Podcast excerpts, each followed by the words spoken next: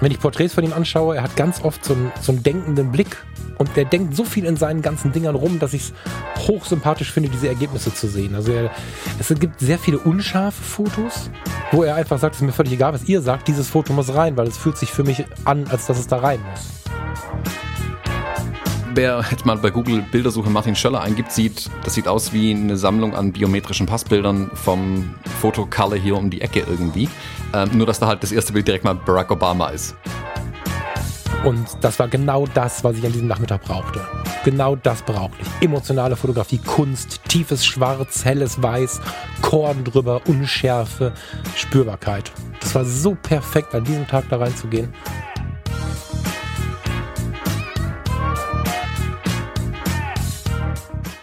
Hallo und herzlich willkommen, wir sind die Fotologen. Mein Name ist Thomas Jones und in Rating grüße ich den Falk Frasser. Hallo Falk. Schönen guten Morgen, Thomas Jones. Guten Morgen. Falk, du hast eine ähm, Ankündigung, nee, wie Bekanntgabe, Umfrage. Du hast was zu sagen. Falk, ich, ich finde ja, dass wir immer die Fotologen sind und dass ich deswegen alleine gar nichts habe, aber. das ist deine Aufgabe, du bist, du hast da den Hut auf. Ja, ja. Ähm, ja, also, wir treffen uns ja am 21. März, ist das das richtige Datum, ja, ne? Ja. Am 21. März abends auf ein Bier auf fünf mit denen, die wollen und die, die im Fotologen-Campus sind, die äh, wissen es, weil da liegt eine, eine Veranstaltung drin. Und wir treffen uns am 22. März, um im Ruhrgebiet zu fotografieren. So, jetzt haben wir ja die weitere Planung, also wo, in welcher Lokalität treffen wir uns abends und was genau passiert jetzt am Sonntag im Ruhrgebiet, noch so ein bisschen ausgesetzt, ähm, weil von verschiedenen Seiten, ja, wie beschreibe ich das, es kamen halt Sorgen. So, hier in NRW äh, gab es ja so ein bisschen Verwerfungen zum Thema Corona. Ich habe richtig schlechtes Gewissen, weil Thomas sich so sehr gewünscht hat, dass wir dieses Thema dieser Episode nicht anbringen, aber nun gut, jetzt geht's nicht anders. Und wir haben halt seinerzeit gesagt, wir warten mal mit der Planung ab, wie sehr sich das entwickelt. So. Jetzt haben wir ein relativ sauberes Bild. Noch nicht, wie es am 21. März aussieht mit der Verbreitung, aber wir haben ein relativ sauberes Bild auf das Krankheitsbild an sich. Das war ja zu dem Zeitpunkt auch noch nicht so richtig klar. Und wir haben jetzt ähm, entschieden, das Event ein bisschen zu entschärfen, aber nicht abzusagen. Wir würden uns freuen, wenn wir uns alle sehen sowohl am Samstagabend als auch am Sonntag tagsüber. Wir werden aber nicht wie geplant ins Toms on the Rocks gehen. Das ist so ein, so ein, so ein, so ein Rockcafé, Rockkneipe, wo Tom und ich auch ganz gerne mal hingehen in Rating. Es ist ähm, sehr, sehr rockig. Es gibt fette Steaks, es gibt tolles Bier, es ist richtig kernig da, aber es ist immer sehr, sehr voll. Und ich hätte jetzt den, den Tom angerufen, wir sind, wir sind aus alter Zeit gut verbunden und hätte gesagt, pass mal auf, Tom, gib uns mal die hintere Ecke bis 20 Uhr, wer da nicht kommt, hat Pech gehabt und dann kannst du den, den Rest mit deinen Gästen fluten. Das heißt aber auch, wir hätten nicht nur uns gut kennengelernt, sondern vielleicht auch den einen oder anderen Zugelaufenen, das ist da immer so. Und äh, ja, also nach dem Verständnis von Thomas und mir wäre das halt unser Abend gewesen. Aber ich weiß auch, dass unter den, unter den, den, den Hörern, die kommen, ein paar sorgenvolle Hörer dabei sind, die sich einfach nicht wohl damit fühlen, in so einer engen Kneipe zu stehen. Und wenn man drei Bier getrunken hat, dann schreit man sich da irgendwie an und so. Im positivsten aller Sinne. Und dann am Ende ist es dann doch irgendwie ein unangenehmes Beigefühl. Aus dem Grund haben wir jetzt entschieden, wir gehen ein bisschen nach außen. Ähm, wir haben noch nicht klar, wohin genau, aber wir werden jetzt das Rock'n'Roll und das Bier, also das Bier können wir trinken, aber das ganze Rock'n'Rollige werden wir ein bisschen entschärfen und werden euch quasi nicht die Welt von Thomas und Falk zeigen, sondern wir werden uns ein Restaurant, eine Kneipe, ein bisschen im Randgebiet suchen oder ein ruhigeres in der Innenstadt. Da sind wir noch ein bisschen in der in der Suche, wo wir zivilisiert wie normale Menschen am Tisch zusammensitzen, eine Kleinigkeit essen können und ähm, auch was trinken können. Das ist äh, jetzt halt quasi der, der Plan B, ähm, was mich noch mehr motiviert, das Toms on the Rocks später im Jahr nochmal irgendwie auszurufen. Ob der Thomas dann kommen kann, wird sich zeigen, weil er immer so zugebucht ist. Aber später im Jahr werde ich nochmal schreien, wer denn Lust hat auf zwölf Bier im Toms on the Rocks. Aber erstmal gehen wir nach außen. So.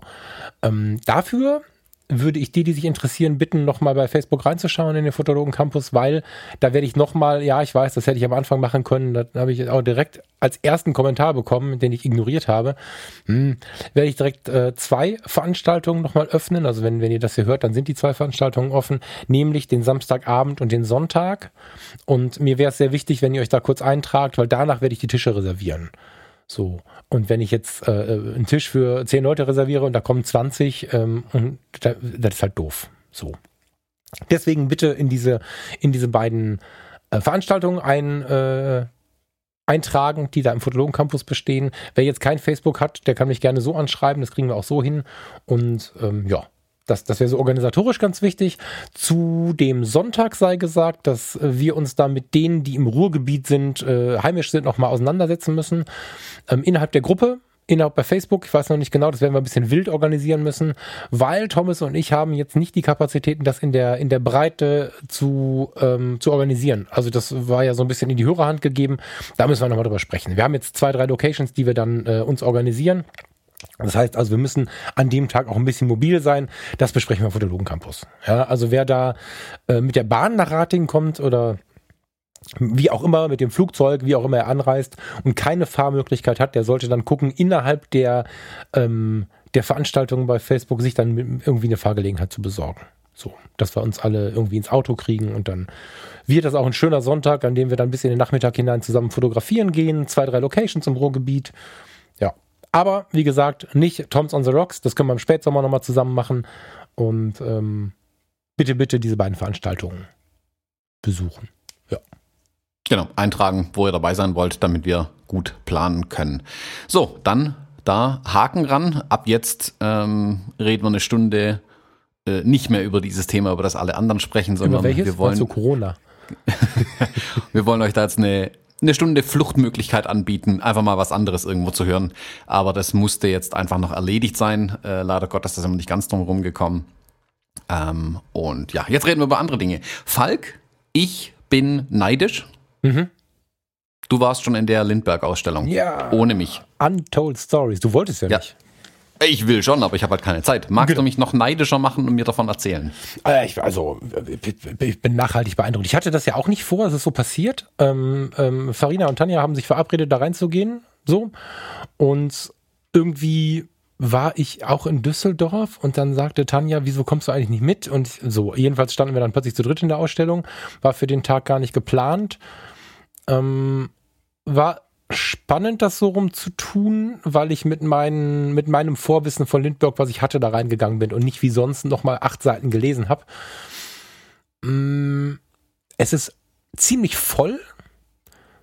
Die Führungen sind alle ausgebucht, bis in Spätsommer irgendwie. Also, was heißt Spätsommer? Wie lange geht das denn überhaupt? Ich weiß gar nicht, wie lange es noch geht. Bis zum 1.6. Die, ähm, bis zum frühen Sommer.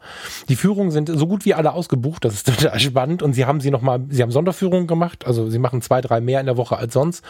Und haben die äh, Teilnehmerzahl erhöht und trotzdem sind sie ausgebucht.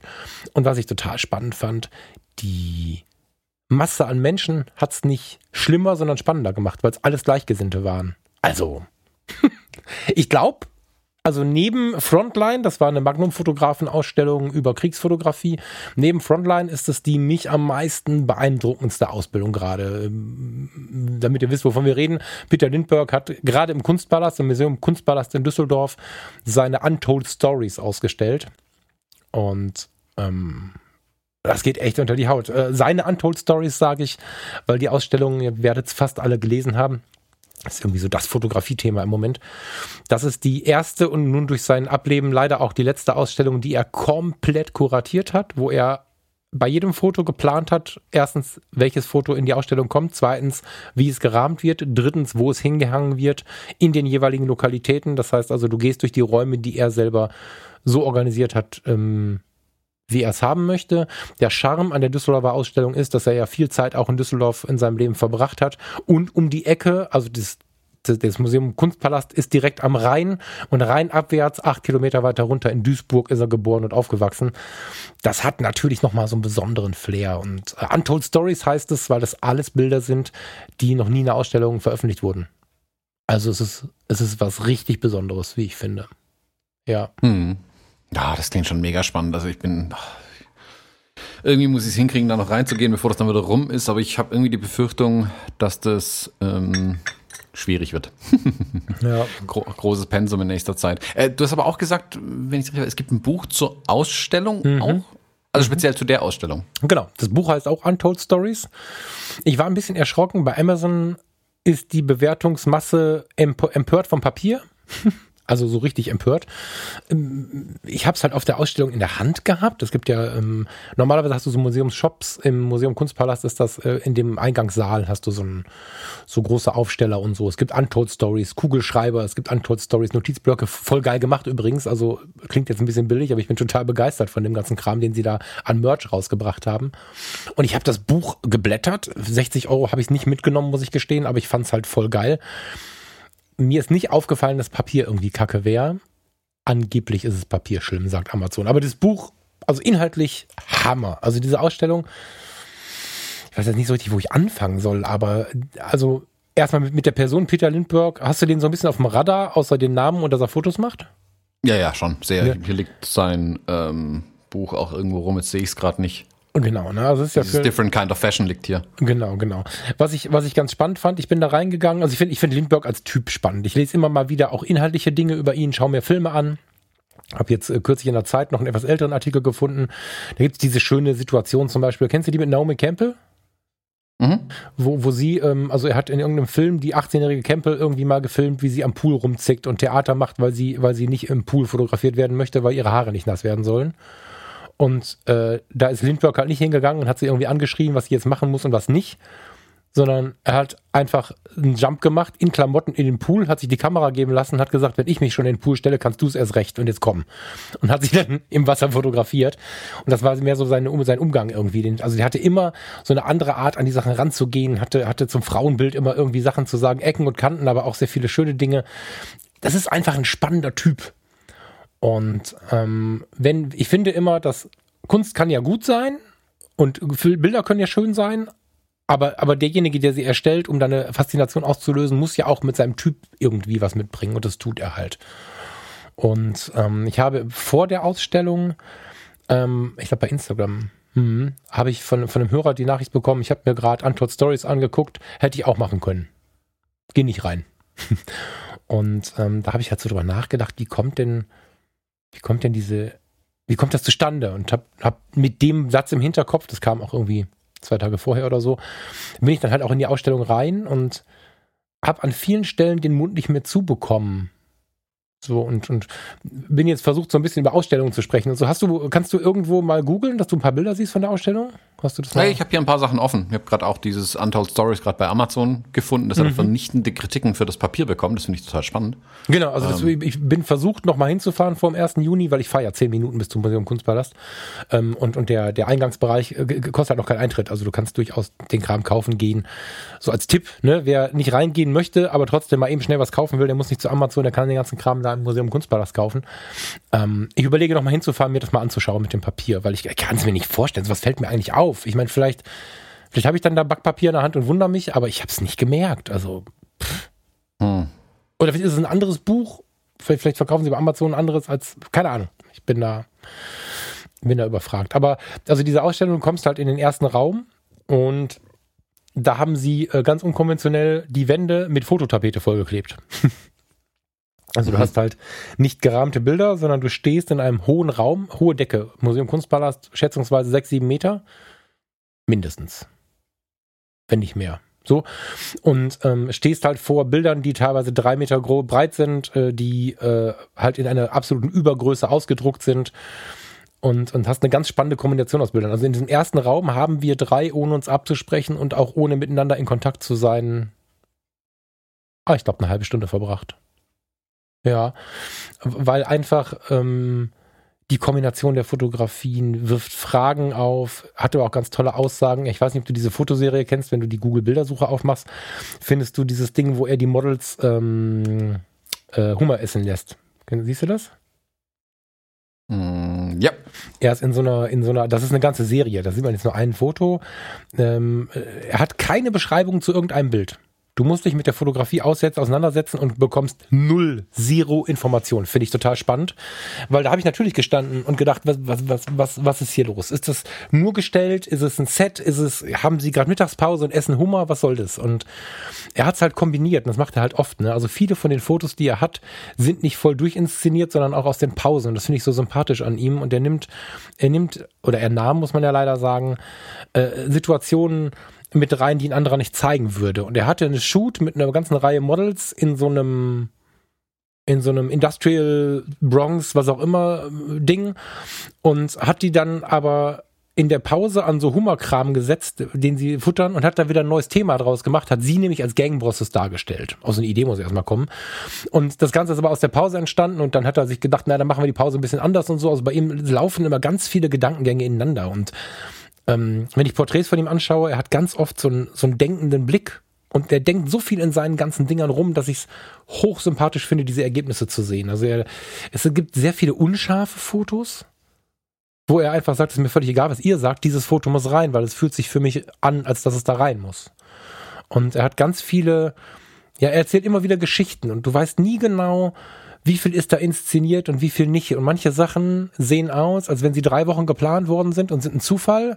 Und andere Sachen sehen aus, als wenn sie durch Zufall mitgenommen worden wären und wurden, die wurden dann drei Wochen geplant. Also der Typ hat einen unglaublich oder hatte unglaublich spannende Gedankengänge.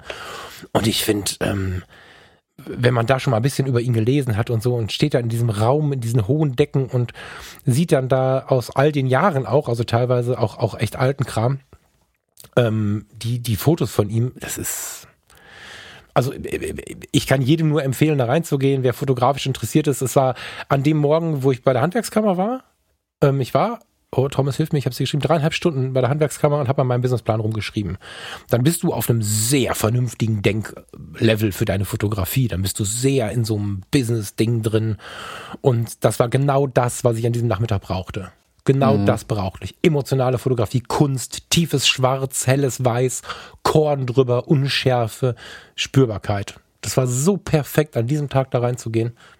Ja, ich glaube, ein gutes Kontrastprogramm einfach dann. Sowas ja. muss man dann machen, sonst dreht man auch durch. ja, aber auch zu sehen, dass das auch Teil des Business ist.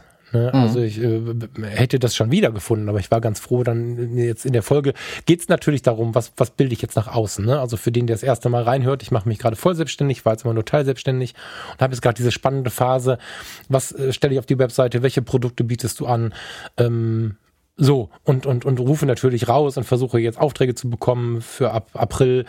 Und in dieser Phase, wo du dann die Außenwirkung ja auch ein bisschen lenkst, hätte ich ja jetzt auch einfach nur Businessfotografie, Privatfotografie, Hochzeiten anbieten können. Da muss was mit rein, was lindbergig ist. Also nicht um Lindbergh nachzumachen, sondern was Spürbares. So, und das war quasi ein Arbeitsnachmittag. Mhm. Ja. Ja, man muss da die Kunst drin halten, einfach in seiner eigenen Fotografie. Deswegen ist es auch so gut, dass das kann ich nur jedem und jeder Fotografin empfehlen, die ähm, vielleicht ein bisschen feststeckt in der eigenen Fotografie, auch sei es jetzt Business oder auch als reiner Künstler, Künstlerin, ähm, solche Ausstellungen zu besuchen, um sich da auch ein bisschen inspirieren zu lassen, was anderes zu tun. Man darf halt bei dem ganzen, gerade bei dem Business-Kram, einfach nicht vergessen, dass Fotografie Kunst schaffen ist auch ein Stück weit. Mhm. Also man muss es auch sich in Erinnerung rufen, ganz bewusst und sagen, hey, man muss auch mal Kunst machen. Das macht ja auch Spaß. Also ich hoffe, mhm. dass die meisten das so machen mhm. ähm, und so sehen. Und da hilft so eine Ausstellung, glaube ich, auch, oder so ein, also ein Fotobuch genauso. Eine Ausstellung wirkt natürlich nochmal ganz anders. Man ist in anderen Räumen, da hängen riesige Bilder an den Wänden. Das ist eine komplett andere Party nochmal. Mhm. Und ich mache das auch ganz, ganz gern, um einfach mir selber das in Erinnerung zu rufen, nicht nur auf die Euros am Ende zu gucken oder eine Abwickelbarkeit und Effizienz und solche Sachen, sondern auch wirklich zu schauen, okay, ähm, auf was habe ich vielleicht Lust? Auch hm. völlig ausgefallene Sachen sich mal wieder auf einen Plan rufen und denken, nee, das, das klingt vielleicht alles bescheuert, aber ich, ich will das, ich möchte das ähm, und das dann auch durchzuziehen. Wie gesagt, ja, dann an, an, im Papierkorb landet ja. das auch okay. Also wie ja. viele Künstler Sachen in den Papierkorb werfen, das ist ja alles völlig in Ordnung. Ähm, es muss ja nicht jeder gleich Lindberg werden. Aber wichtig ist, dass man sich zumindest erlaubt, solche Dinge auch wieder zu tun. Ähm, ich glaube, es beflügelt dann auf der anderen Seite auch das, das Business oder die eigene Fotografie. Das macht es besser und dadurch das eigene Business dann am Ende in Konsequenz. Ja, und, und, selbst wenn du kein Fotograf bist, sondern andere Dinge machst, diese Message, die dahinter steht, die ist halt, ähm, die ist halt sehr mächtig, finde ich. Genau, die eigenen Dinge ein bisschen zuzulassen und freier zu denken. Also beim Freier Denken fällt mir noch was ein. Ich habe ähm, vorher einen Smalltalk gehabt mit, mit einer von diesen Guides da. Und ähm, wir sprachen über, also wir kamen kurz ins Gespräch und es ging tatsächlich mal vorher neben uns zwei Leute sich unterhielten über besondere Fotografie oder nicht besondere Fotografie, kamen wir auf das eben, auf die eben von mir benannte Nachricht, also auf dieses, das kann jeder. Dann sagte sie, achten Sie mal darauf, wie viele Leute die das spiegelnde Glas kritisieren werden. Niemand hinterfragt das und wir können es nur dem vermitteln, der die Führung mit uns macht. Lindbergh wollte das Ganze ein bisschen lebendiger haben.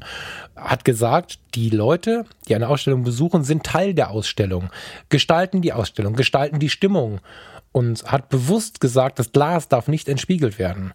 Sie hm. sagt, hm. niemand äh, hat die Denkstruktur so weit offen heutzutage noch, das war so ein bisschen auch heutzutage, hm, schwierig, aber im Großen und Ganzen hat sie gesagt, ihr Gefühl ist, dass niemand offen genug ist, open-minded genug ist, über sowas nachzudenken. Es wird sofort bewundert. Wir wollten wieder Geld sparen hier.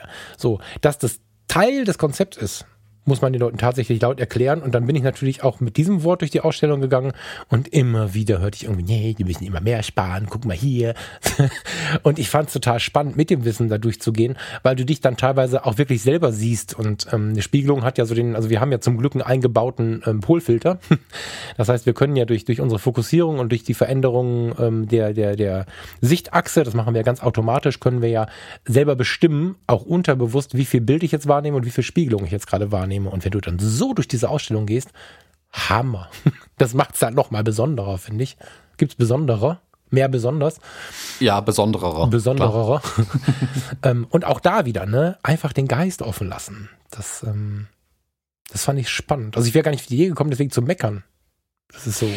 Hm. Ja, gut also ich frage mich dann direkt, was ist dann beim Buch schief gelaufen will, oder dass da die Leute durchs Papier durchgucken können. Ähm, aber klammern ja, wir das so? mal ich, aus. Ja, aber ist es denn so? Ich muss es mir erstmal angucken. Ja, also alle beschweren sich, dass es halt äh, dünnstes Papier wäre irgendwie. Das ist natürlich schon schade. Ähm, aber ja, in so eine Ausstellung fließen ja mehr Gedanken ein, als man denkt. Es ist ja nicht so, dass man einfach nur ein paar Bilder an die Wand hängt, also gibt's auch. Ähm, aber gerade wenn Lindbergh selbst hier noch so viel gesteuert hat, da glaube ich schon, dass da in vielen kleinen Details auch rumgedacht wurde, um das dann so zu machen, ähm, dass es einen tieferen Sinn als nur die Bilder hat. Also man darf da nicht mhm. immer nur sich auf die Bilder konzentrieren, das ist ja auch vieles drumrum. Und deswegen empfehle ich auch jedem, wenn man eine Ausstellung oder sowas geht oder ein Museum, ganz egal, macht die Führung mit. Da führt man ganz, ganz viel, was nicht offensichtlich oder augenscheinlich sofort zu erkennen ist. Man kann noch mal eine Ebene dahinter blicken. Und da kommen ganz, ganz viele Informationen raus, die das Erlebnis unglaublich bereichern einfach, weil dann mhm. sich eine Tiefe auftut, auch in Dingen, die erstmal banal erscheinen oder vielleicht sogar wie im Falle von dem spiegelnden Glas ähm, falsch in Anführungszeichen erscheinen. Also ich guck mal, hier wurde am Glas gespart. Nee, vielleicht hat er sich ja was dabei gedacht tatsächlich. Mhm. Mhm. Ich meine, gut, andererseits könnte man es natürlich noch ein bisschen lauter schreiben. Ne? Ich habe es nirgendwo gelesen. So, ne? Ich habe es jetzt nur von einer Frau. Hm? Aber selbst wenn es eine Sparmaßnahme gewesen wäre, fand ich den Effekt gut. also, ist, ja. also, lange Rede, kurzer Sinn, da muss, also diese Ausstellung, ich bin ja kein Freund davon, was man so muss, aber die muss man gesehen haben, finde ich tatsächlich. Also wir waren ja, wir waren im Januar schon in Hamburg in so einer, in so einer mega faszinierenden Ausstellung, im Dezember war das. Ähm, die ist jetzt vorbei, schade, deswegen mache ich jetzt auch nicht mehr laute Werbung für, die war auch sehr faszinierend, aber wer sich für die Fotografie im intellektuellen und künstlerischen Sinne interessiert, der muss das gesehen haben. Die, die Aussage, was hältst du von der Aussage, das kann ich auch, wenn man sich so durch eine Ausstellung begibt?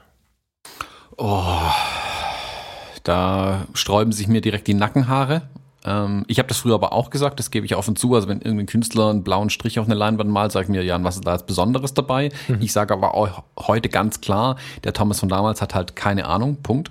Ähm, es gehört halt schon mehr dazu als ähm, manchmal auch nur die handwerkliche Umsetzung. Mhm. Also da, da müssen wir, glaube ich, eine eigene Sendung draus machen, ganz ehrlich. Da mhm. müsste ich mir auch ein paar Gedanken dazu machen, dass es jetzt nicht zu ähm, krass rüberkommt, vielleicht. Mhm. Ähm, es ist auch nicht böse gemeint, ne? Also wenn du jetzt gerade zuhörst, der mir diese Nachricht geschrieben hat, die, wie Thomas gerade schon sagt, die eigentliche Denkweise habe ich schon mal selbst auch empfunden, aber ähm, ich habe sie auch dann überdacht und ich möchte quasi dazu einladen, wer, wer, wer sich das, also vielleicht ist es mal nicht, das, ist mal nicht meins oder deins, es ist mal, erreicht es mich nicht und so, das kann alles gut sein. Aber ich gebe mir Mühe, Kunst nicht herabzuwürdigen. Also im, im Museum Kunstpalast gibt es auch Dauerausstellungen. Also wer das in Düsseldorf nicht kennt, also die Leute aus der Gegend werden es alle kennen, aber sie haben, du hast dort das NRW-Forum, das Museum Kunstpalast und den Ehrenhof heißt das, glaube ich, oder ist das Ganze der Ehrenhof? Naja, jedenfalls ist es ein Riesengelände mit, mit ganz vielen Ausstellungen und in der Dauerausstellung stehen auch viele oder hängen auch viele Gemälde aus alter Zeit. Ähm, es gibt Porzellan und so ein Kram. Das ist alles nicht meins. Aber weil wir so ein Kombi-Ticket gekauft haben, habe ich mir das alles mit angeguckt und habe mir auch noch eine andere Fotoausstellung angeschaut. Und die Fotoausstellung fotografisch hat mich jetzt auch nicht gerockt, aber da war ich zum Beispiel total fasziniert, was sie, was sie mit, also sie haben mir gezeigt, was man so mit den Räumlichkeiten, mit den Ausstellungsräumen verändert, indem es einmal weißen Teppich, weiße Wände gibt, dann gibt es schwarzen Teppich, schwarze Wände, dann geht das Ganze, das Ganze ineinander über. Also ich hatte das Gefühl, die Räume sind mehr die Kunst als, als die Ausstellung. Ähm, und, und bei den Malereien gibt es sehr wenig, was mich anspricht, insbesondere weil es so goldene Rahmen hat und so. Wenn man sich dann aber wieder darauf einliest und man liest dann, dieses Bild wurde 1700 irgendwas von dem und dem gemalt und der Goldstempel und so weiter, das ist alles spannend und hat irgendwer mal aus Gründen erschaffen und deswegen bin ich inzwischen davon wegzukommen, weggekommen zu sagen, das kann ich auch. Selbst wenn nur eine weiße Leinwand an der Wand hängt, hat derjenige sich dabei was gedacht, so. Ähm, ich sehe das sogar mittlerweile ganz einfach so. Also, wenn ich jetzt irgendeinen. Ich habe keine Ahnung von Malerei, Punkt. Wenn ich dann davor stehe und sagt, dann malt jetzt jemand irgendwie ein Pollock-Gemälde, das sieht aus, als wäre das das Ding gewesen, was neben den eigentlichen Bildern lag, wo seine Pinsel drauf ausgewaschen hat quasi. Mhm. Ähm, kann ich schon sagen, aber ich muss auch sagen, ich habe halt keine Ahnung davon. Ich verstehe es nicht. Das liegt an mir. Also es wird schon einen Grund geben, warum die Kunstwelt sowas feiert. Ich verstehe es vielleicht einfach nicht. Mhm. Also ich sehe da den Fehler bei mir klingt jetzt groß, aber das Unverständnis, das Nichtverstehen liegt da auf meiner Seite. Es lässt sich über solche Sachen streiten, wie vielleicht den Typ, der die Banane mit Gaffertape an die Wand geklebt hat. Hm, vielleicht verstehe ich es aber auch nicht. Also vielleicht meint er was ganz Cooles damit. Äh, du hast es mitbekommen mit dieser Banane an der Wand, oder? Mm, nee, also ich, ich wundere, ich überlege gerade, ob es einen Zusammenhang gibt, weil es gibt äh, vor dem Museum Kunstpalast eine angesprayte Banane neben dem Eingang, aber ähm, erzähl mal. Ah, jetzt, jetzt habe ich natürlich die Details nicht. Also man entschuldige, dass ich es jetzt nicht ähm, genau sagen kann. Ich glaube, dass irgendein Künstler einen Kunstpreis, glaube ich, gewonnen hat ähm, mit seiner, nennen wir es mal, Skulptur. Ähm, der hat einfach eine Banane mit Gaffertape an eine Wand geklebt. Mhm. Ähm, okay, verstehe ich nicht lassen wir es mal dahingestellt. Ich habe mir vielleicht gedacht, vielleicht ist es ja so ein Meta-Kommentar auf die Kunstwelt, wie sehr die spinnt. Also Banksy hat ja zum Beispiel sein ähm, Bild, wo dieses Mädchen diesen Ballon steigen lässt, diesen Herzballon, als gerahmtes Bild ja versteigert und als dann der Hammer gefallen ist, ist das Bild ja im Rahmen durch einen Schredder durchgelaufen, weil Banksy die Kunstwelt ja auf den Kopf stellen möchte ein Stück weit. Mhm. Das hat nicht ganz funktioniert, das ist nur halb durchgelaufen, das macht es irgendwie noch witziger, aber okay. Und das dachte ich mir bei diesem Bananending auch. Vielleicht verstehe ich es einfach nicht, vielleicht will da aber auch ein Kommentar zur Kunstwelt einfach machen und ich verstehe es einfach nicht. Was ich dann verstanden habe, war, dass irgendein Comedian Nee, ach nee, Comedian hieß das Bild. Jetzt fällt es mir an, wo ich sage, mhm. genau. Co Comedian hieß die Banane. Und irgendein Typ, ein anderer Künstler, ist hingelaufen, hat die Banane von der Wand genommen und gegessen und gesagt, das ist jetzt auch Kunst. Und da dachte ich mir wieder, ja, ich glaube, das ganze Ding hier ist ein Meta-Kommentar irgendwie auf die Kunstwelt und ich verstehe es immer noch nicht. Also, mhm. das heißt nicht, ich könnte nicht eine Banane an die Wand kleben, kriege ich hin, habe ich vielleicht sogar schon mal gemacht. Und äh, eine Banane essen kann ich definitiv, das habe ich schon erfolgreich bewiesen. Trotzdem ist es keine Kunst, was ich mache. Das, was die da machen, ist Kunst. Ich kapiere es vielleicht einfach nur nicht. Und das ähm, muss man sich einfach eingestehen in dem Fall dann. Ja, und meine, wir können noch ja mal tiefer reingehen, weil in der Fotografie ist es, also gut, die Banane ist vielleicht eine ganz gute Analogie tatsächlich zur Fotografie, weil eine Banane an die Wand kleben kriegt jeder von uns irgendwie hin, der zwei Hände hat. Ähm, Fotografie, da hört man das ja auch oft, dass die Leute sagen, ja, hätte ich die Kamera, hätte ich das Model, hätte ich die Möglichkeit, hätte ich das auch hinbekommen. Und jetzt müssten wir eine ganze Diskussion darum aufmachen, aber das. Es ist ja eine Frage der Inszenierung. Ich gebe Kunst auch. sehr viel Macht und, und ähm, ich, ich finde aber, also ich, die Kunstfreiheit ist wieder so eine Sache. Wir hatten eine Zeit lang in, in, in Düsseldorf so ein paar Sprayereien, die als Kunstprojekt gekennzeichnet waren. Ähm, da stand dann in altdeutscher Schrift, verhaltet euch ruhig, in tiefschwarz und so und sowas. Also so Sprüche, die man in den KZs ähm, aufgeschrieben hat. So fand ich unfassbar unwitzig, weil es Menschen, die nicht von hier kommen, einfach Angst gemacht hat. Sie haben es nicht verstanden und haben gedacht, da, da würden jetzt irgendwie, ne, also du wartest auf deine Bahn und überall erwartet dich sowas. Ähm, wurde verteidigt unter der Kunstfreiheit und will ja was ganz anderes sagen. In dem Bereich habe ich dafür kein Verständnis, weil es Menschen Angst macht. Da hört dann Kunstfreiheit auf, finde ich. Ähm, selbst wenn es denn dann irgendwie ganz anders gemeint ist. Aber auf der anderen Seite ähm, mag ich ja genau das. Ich meine, ich weiß, dass es da Menschen gibt, die das wahnsinnig macht. Und ich weiß, dass ich deswegen auch manchmal in die Kritik komme, dass ich so viel an den Dingen herumdenke. Weil, weil Kunst ist ja nichts weiter als mehr spüren zu wollen und mehr denken zu wollen, als es vordergründig erstmal sichtbar ist. Also Kunst ist ja ganz viel Interpretation und sowas. Und ähm, genau das mag ich ja. Deswegen bin ich auch ein Lindbergh-Fan, weil der einfach so viel drin rumdenkt, dass du manchmal gar nicht weißt, was er will. Das finde ich super geil. Ähm, und deswegen glaube ich einfach, dass es. Also ich glaube, man sollte, es wird besonders spannend, wenn man glaubt, das hätte ich auch gekonnt. So, das ist vielleicht ganz gut. Also ich, wenn ich so einen Gedanken bekomme, gucke ich erst recht hin. Dann muss ich in die Ausstellung rein. Technisch saubere Fotos hinzubekommen ist kein Hexenwerk. Das reine Handwerk lässt sich schnell lernen. Doch wie kommt Gefühl in deine Fotografie? Das wiederum hat weniger mit ISO, Blende und Zeit zu tun, dafür aber umso mehr mit deiner Wahrnehmung. Dein Motiv mit allen Sinnen zu spüren ist dabei der Schlüssel zu packenden Bildern. Wie das funktioniert? Genau das möchten wir in Nizza mit dir erforschen. Wir, das sind die Fotologen Thomas und Falk und ich, Kai von Gate 7. Es gibt Orte, die regen auf Anhieb alle Sinne an und Nizza gehört definitiv zu dieser Art von Orten. Die Stadt beeindruckt mit toller Architektur, mediterranem Charme und einer posierenden Uferpromenade direkt an der Côte d'Azur. Ideale Voraussetzung also für unseren Erlebnisworkshop Wahrnehmung, Interpretation und Interaktion. Tauch ein mit uns in das Thema spürbare Fotografie in der Praxis, denn handwerklich perfekte Bilder gibt es genug. Entdecke mit uns in Nizza die emotionale Seite der Fotografie. Wann? Vom 28. bis 30. August. Alle weiteren Informationen findest du auf der Webseite der Fotologen unter www.fotologen.de. Wir würden uns freuen, wenn du in Nizza mit dabei bist. So, und jetzt nach diesem kurzen Hinweis in eigener Sache zurück zur heutigen Episode. Ich, ich habe zum Beispiel, ihr könnt ja, wir können mich ja mal reinnehmen, dann stelle ich nicht andere Leute nur als blöd dar. Ähm, boah, sag mal, groß, einer der größten Fotografen, äh, Fotografie rein, jeder Hörer weiß, was ich meine. Das teuerste Bild seit vielen, vielen Jahren heißt, glaube ich, Rhein 1. Ach, dieses super simple Bild vom Rhein. Ja, das haben ja, wir schon mal gesprochen. Rhein 2. Andreas Gurski. Ähm, wir haben, glaube ich, über die Ausstellung auch gesprochen, die übrigens in, der gleichen, in den gleichen heiligen Hallen äh, vollzogen wurde. Andreas Gurski Bildersuche, dann kann ich jetzt ein bisschen. Genau. Andreas Gurski verstehe ich genau gar nicht. das ist, ich verstehe es nicht. So. Ähm, das ist aber jetzt so eine Sache, oder ich verstehe die Ausstellung nicht, in der ich war. Es gibt, wenn ich mir die Gesamtheit der Bilder angucke, gibt es ein paar spannende Werke, aber äh, Rhein 2 zum Beispiel, witzig, ein Blogpost beim Stilpiraten finde ich gerade, da ist halt, ich würde sagen, ein Rheindamm in Meerbusch-Büderich mit einem Fahrradweg drauf, der Rhein und da hinten ist noch ein bisschen grün und dann ist der Himmel. Also ja, Minimalismus, ja, Zen, sowas sehe ich da irgendwie alles drin, aber, aber Gurski macht ganz viele Fotos, die ich halt nicht verstanden habe. Und ich war in der Gurski-Ausstellung und habe da in vielen Punkten gedacht, oh Leute, ey, das ist jetzt aber irgendwie, also dafür, dass ich jetzt hier, weiß ich nicht, 10 Euro, 12 Euro bezahlt habe und, und ich jetzt hier meine Zeit verbringe. So, da bin ich aber offensichtlich das Problem, weil das Einzige, was ich richtig geil finde, ist tote Hosen. äh, ansonsten bin ich ja scheinbar das Problem, weil die Leute sind, sind da auch reingerannt wie die Irren in dieser Ausstellung. Die haben sie geliebt, gefeiert, sie, es gab Fahnen und Plakate und der Mann wird ja gefeiert wie wild. Ähm, offensichtlich bin ich denkbehindert, weil ich es nicht verstehe. So, dann stehe ich auf dieser Seite von dem, von dem jungen Mann, der mir jetzt geschrieben hat, äh, kann ich auch fotografieren. Das, das habe ich vielleicht auch bei Gurski gedacht hier und da.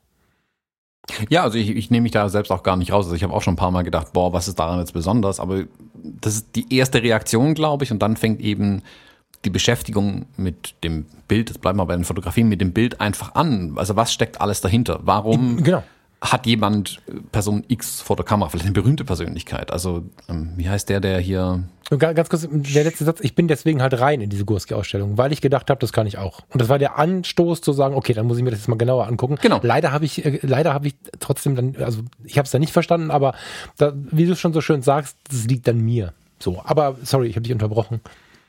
Ja, man muss halt reingehen in die, in, in, in, in die Sachen, sich tief damit beschäftigen. Es reicht dann halt oftmals leider nicht aus, sich nur die Bilder anzuschauen, sondern mhm. man muss sich auch ein bisschen mit dem Künstler vielleicht noch auseinandersetzen, ähm, warum die Fotografien so sind, wie sie sind. Mhm. Ähm, die, die Ausrede, wenn alles da gewesen wäre, dann hätte ich auch den Auslöser drücken können, zählt halt einfach nicht, weil eben dieses alles, dieses Bereitstellen ist ja auch Teil der Kunst dann ein Stück mhm, weit. Also zu sagen, ja. dorthin zu kommen, ähm, dass sich auch berühmte Persönlichkeiten vielleicht vor die Kamera äh, wagen. Ich denke mal gerade an diesen Fotograf, heißt, heißt der Schöller, Martin Schöller oder so, ähm, der diesen ähm, ganz signifikanten Porträtlook hat mit diesen also ich sag mal Katzenaugen. Ja, der ist gerade nebenan im NRW-Forum, genau. Das ist, ich ah, Google ist vorsichtshalber, damit wir keinen Scheiß erzählen, aber ich glaube, er heißt Martin Schöller. Ja, ja, Martin Schöller. Ja, genau. Ja, der ist jetzt gerade im NRW-Forum. Wer den spannend findet, kann im Nachbarmuseum zwei Meter weiter sich den auch noch angucken. Wir haben darauf verzichtet, weil ich persönlich zum Beispiel Martin Schöller gar nicht greifen kann. Das ist spannend. Lass uns drüber reden. Erzähl mir was mhm. von Martin Schöller. Genau, Martin Schöller zum Beispiel. Ähm, Wer jetzt mal bei Google Bildersuche Martin Schöller eingibt, sieht, das sieht aus wie eine Sammlung an biometrischen Passbildern vom Fotokalle hier um die Ecke irgendwie. Ähm, nur, dass da halt das erste Bild direkt Obama Barack Obama ist. Genau. genau ähm, und geht so weiter. Der Punkt ist hier nicht, dass er ein paar Lampen aufgestellt hat, eine Kamera auf die Menschen gerichtet hat mit einer nicht Porträtbrennweite in Anführungszeichen, also auch noch das falsche in Anführungszeichen Objektiv verwendet hat da dafür, der Trick ist, dieses gesamte Ding zu schaffen und diese Idee zu haben, es durchzuziehen, äh, so einen Stil zu entwickeln, nicht nach links und nach rechts zu schauen und sowas auch. Ja, einfach durchzuziehen, das ganze Ding. Und es so durchzuziehen und so gut zu machen, dass sich auch ähm, Persönlichkeiten oder Personen des öffentlichen Lebens dann dazu hinreißen lassen, zu ihm zu gehen und sich ablichten zu lassen. Mhm. Ähm, es reicht nicht, auf den Auslöser zu drücken, um Fotografin oder Fotograf zu werden. Es gehört ein bisschen mehr dazu. Und das muss man sich bei den Bildern eben ins Gedächtnis rufen. Und mhm.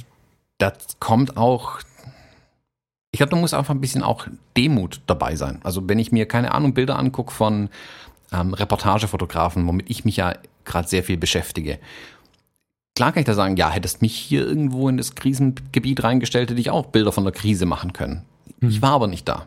Ich werde schon, ich komme schon gar nicht hin. Es, es, lässt mich keiner hin. Und wenn ich dann da bin, wer weiß, ob ich dann nicht vor lauter Angst einfach davonrenne. Punkt. Mhm, mhm. ähm, es geht nicht um den Auslöser abdrücken. Das Auslöser drücken ist nicht die Kunst. Und das muss man sich eben vor Augen halten. Das ist schwierig. Da ist eine gewisse ähm, Dissonanz, glaube ich, da, weil man selbst diese Kunst betreibt.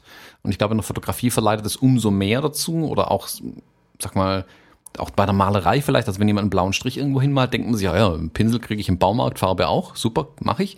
Bei sowas wie Bildhauerei zum Beispiel, also wenn jemand wirklich aus einem massiven Marmorblock so lange dran rumklöppelt, bis da am Ende äh, die Venus de Milo steht, ähm, da sage ich auch, kriege ich nicht hin, kann ich nicht. Also mhm. ich hau zweimal auf den Block drauf, dann tut mir entweder der Arm weh oder der Block ist kaputt, eins von beidem, aber es kommt nichts raus. Also so wie, ähm, keine Ahnung, ich glaube Michelangelo hat das gesagt, irgendwie, was hat er, um den, um den David zu machen, glaube ich, jetzt bringst du mich alles komplett durcheinander, wo er sagt, er haut so lange auf diesen Marmorblock ein, bis nichts mehr da ist, was nicht David ist. So. Ähm, und das zu realisieren, ist eigentlich die Kunst. Das andere ist dann ein Stück weit Handwerk. Also es gibt ja durchaus ähm, im, im Malereibereich ja, gibt es einen riesigen Markt mit Fälschung. Mhm. Ähm, und da kann man jetzt natürlich auch sagen, guck mal, da hat jemand das Bild perfekt nachgemalt. Also mhm. wenn es eine Fälschung ist, die für mich nicht mehr vom Original zu unterscheiden ist, ist der Fälscher dann genauso Künstler wie der ursprüngliche Maler oder die Malerin? Oder was heißt Fälscher, der, der das Ding nachgemalt hat quasi? Mhm. Nein, ist er nicht. Er hat's nachgemalt. Das ist der Punkt. Handwerklich kann er das Gleiche leisten. Um die Kunst zu schaffen, ist aber mehr notwendig. Und das ist, Oh, spannend. Das ist, das könnte wieder der, der Quell für eine neue riesige Diskussion werden, aber das lasse ich jetzt mal. Ja, okay. Aber es ist halt. Die Kunst der Fälschung möchte ich dazu noch mal kurz in den Raum werfen, aber wir müssen es nicht ausbreiten. Das wir ein andermal machen. Ja, aber da zieht es mich eben auch an. Bei der Fotografie ist es halt, es verleitet halt eben dazu, wenn man selbst halt dieses Handwerk in Anführungszeichen beherrscht, verleitet es ja umso mehr dazu zu sagen, ja, das kriege ich auch irgendwie. Man kann sich natürlich auch eine gewisse Form von, von, von, von sonst nicht so laut vorhandener Macht im Leben holen und so, ne, indem man natürlich da steht und bewerten kann und so.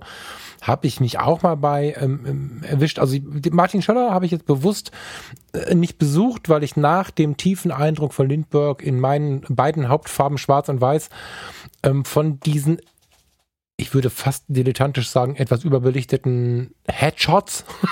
ähm, ich habe Sorge gehabt, mir den das Gefühl des Tages verwässern zu lassen davon. So, das, aber das heißt nicht, dass er schlecht ist, sondern ich, wie du es schon sagst, ja, ich meine, ich sehe da Leute, wo ich denke, wie, alter Schwede, also das ist schon spannend, wen er sich da irgendwie ins Haus geholt hat. vielleicht würde ich einen anderen Tag reingehen. So. Ja, aber das hat eher damit zu tun, dass ich jetzt zum Beispiel auch nicht ähm, zwei Essen hintereinander essen möchte, die Genau. ganz genau analysieren möchte im Mund. Also das hat nichts damit zu tun, dass ich jetzt den einen oder anderen nicht Genau. sehen wollen würde, Genau. sondern wirklich, also man muss ja auch ein ähm, Genau. beim Sushi isst man den Ingwer dazwischen, damit man die Geschmacksnerven kurz befreien kann von den Geschmäckern, Genau. um den nächsten Ich- Geschmack wieder wirklich absolut. wahrzunehmen. So muss man eine Nacht drüber schlafen, Absolut. Lindbergh sitzen lassen, dann zu Martin Schaller gehen. Genau, also ich wollte nicht, nachdem ich bei Tim Raue essen war, jetzt äh, bei, bei, bei, bei Burger King mit dem Chili Cheese Whopper irgendwie alles zerstören. Das war, glaube ich, so der, der Hintergrund. Wobei, nee, das war wieder eine Wertung. Nee, ne? das wertet ich wollte, ab. nicht, ich wollte nicht zu Tim Raue gehen und danach Zum Melzer. Genau, so. So. Und ähm, dennoch ist es aber so, dass ich sicherlich auch schon mal, ich meine, gab es das, bei dir? also mir, mir gab es das schon, ne? ich komme jetzt nicht auf den Namen, es gab mal einen großen Fotografen, was heißt großen Fotografen, der bei, durch ähm, Germany's Next Topmodel sehr bekannt war. Jeder kannte den, außer, außer ich, das ist immer so. Und auch der war im NRW-Forum. Ich wohne so ein bisschen im NRW-Forum, das hört man dabei vielleicht raus. Fast alles gesehen da. Und ähm, ich bin halt rein, weil alle Welt schrie, wir müssen da rein. Und auch die nicht fotografische Welt schrie, wir müssen da rein. Und der hat tatsächlich mitunter sehr beliebig fotografiert. Also der hatte ganz, ganz beeindruckende Persönlichkeiten vor der Kamera und hat dann aber so, mh, da waren Unschärfen, die zum Beispiel nicht zufällig entstehen, die aber meiner Meinung nach völlig unpassend waren. So, und da waren einfach ganz viele Dinge, die ich nicht, äh, also aus heutiger Sicht auch nicht verstanden habe. Diesen Typen habe ich dann auch damit abbestraft. Also er hat es nie mitbekommen natürlich, aber ich persönlich habe gedacht, das ist nix. Das ist, warum hat der schon mal irgendwie fotografiert? Also da war ich wirklich so, so sehr wertend unterwegs und genau das äh, habe ich irgendwann in den folgenden Jahren mir selber verboten, weil ich es einfach gar nicht beurteilen kann. Ich weiß nicht, warum er was gemacht hat und es kann sein, dass mir was nicht gefällt. Dann gehe ich halt wieder oder gehe gar nicht rein. Ne? Oder wie ich den Podcast deabonniere, den ich blöd finde oder so. Aber ich habe aufgehört, nachdem ich selber total rumgemeckert habe, das zu bewerten, weil ich kann nur falsch liegen, wenn ich einen anderen Menschen bewerte, der irgendwas tut. Was Künstlerisches. Ja, genau. Also man muss mit Bewertung da ein bisschen aufpassen natürlich. Was man natürlich durchaus sagen kann, ist, wenn einem etwas nicht gefällt, das ist aber ein höchst subjektiver Eindruck und es hat nichts mit dem Werk an sich zu tun. Das muss man halt da klar trennen. Also ich kann jetzt auch sagen, keine Ahnung, bleib mal beim Scheller, mir gefallen die Porträts nicht. Cool. Aber trotzdem muss ich sein Werk achten. Das hat auch ein Stück weit mit Respekt zu tun. Und wie gesagt, da steckt ja ganz viel dahinter auch. Ähm, es gibt viele Fotografen, deren Sachen ich mir anschaue, wo ich mir denke, bei meins ist es nicht, aber Respekt vor der Arbeit, die der da gemacht hat. Oder ähm, was ich, die Ideen, die da auch reingeflossen sind. Vielleicht sage ich mir am Ende, boah, ist nicht meins, was die, der die Fotografin, der Fotograf, irgendjemand gemacht hat, aber, oder der Künstler, kann man ganz breit fassen. Aber das heißt noch lange nicht, dass es deswegen nichts Besonderes oder schlecht ist. Also eine, eine objektive Kritik von Kunst überlasse ich den Kunstkritikern. Und das will ich auch nochmal ganz klar sagen. Ich habe nicht den Anspruch, Kunstkritiker zu sein oder wirklich alles zu verstehen, was da passiert. Aber das ist das, wie ich mir aus der Situation rausgeholfen habe, wenn ich halt da stand und mir dachte, oh, das kann ich aber auch, weil das ist mir zu plump, zu einfach. Ähm, und da muss ja was dahinter stecken. Also es hängt ja nicht umsonst in dem Museum, sonst würden meine Bilder hier hängen, wenn ich es auch könnte. Warum hängen meine Bilder dann nicht hier? Also muss ich mich damit befassen. Kann ich jetzt entweder den einfachen Weg nehmen, sagen, alles doof, alle blöd, ähm, oder vielleicht sind meine Bilder einfach nicht gut genug. Punkt. Also Ja, ich hab- und das sehe ich ja, wie gesagt, Absolut. ich sage jetzt die ganze Zeit ich, ich, ich, weil ich will das nicht auf irgendjemand anderen übertragen. So bin ich zu diesem Weg oder zu dieser äh, Lösung in Anführungszeichen, ähm, dieser Denke gekommen, mich tiefer mit diesen Sachen einfach auch zu beschäftigen.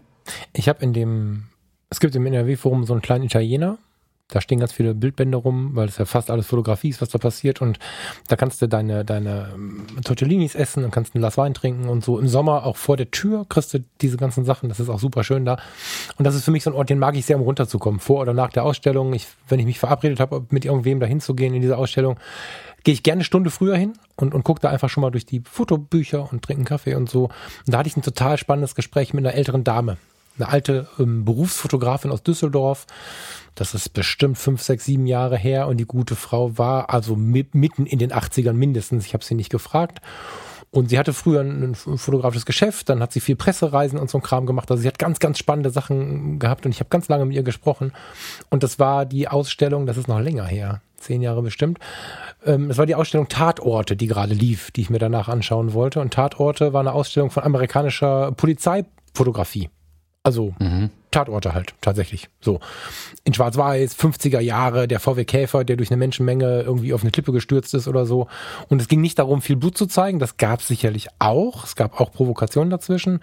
Aber es waren einfach ähm, Wundervolles und Katastrophales vergangener Jahre in Schwarz-Weiß mit Polizeikameras festgehalten und jemand hat sich hingestellt und hat das Archiv äh, der Polizei in den USA, ich weiß nicht genau, es gab glaube ich einen Bundesstaat, aber das, daran kann ich mich offen gestanden gerade nicht erinnern. Jemals hat jemand im Archiv gestöbert und daraus eine Aus, Ausstellung kuratiert, die dann ja in einem der, der bedeutendsten Fotografiemuseen in Deutschland hing, nämlich im, im NRW-Forum. Und sie sagte, solche Ausstellungen sind total gut für die Künstler. Und ich dachte im ersten Moment, ja, aber wer ist denn jetzt der Künstler, der Polizist, der das Bild gemacht hat oder was? Ja, und dann sagte sie, naja, ähm, wenn wir immer wieder ähm, zu Brian Adams in die Fotoausstellung rennen, zu Martin Gurski in die Fotoausstellung rennen, zu Peter Lindbergh in die Fotoausstellung rennen, dann sind wir immer sehr künstlerzentriert und kommen schnell an die Bewertungen. Deswegen komme ich da gerade drauf. Wir bewerten schnell den Künstler.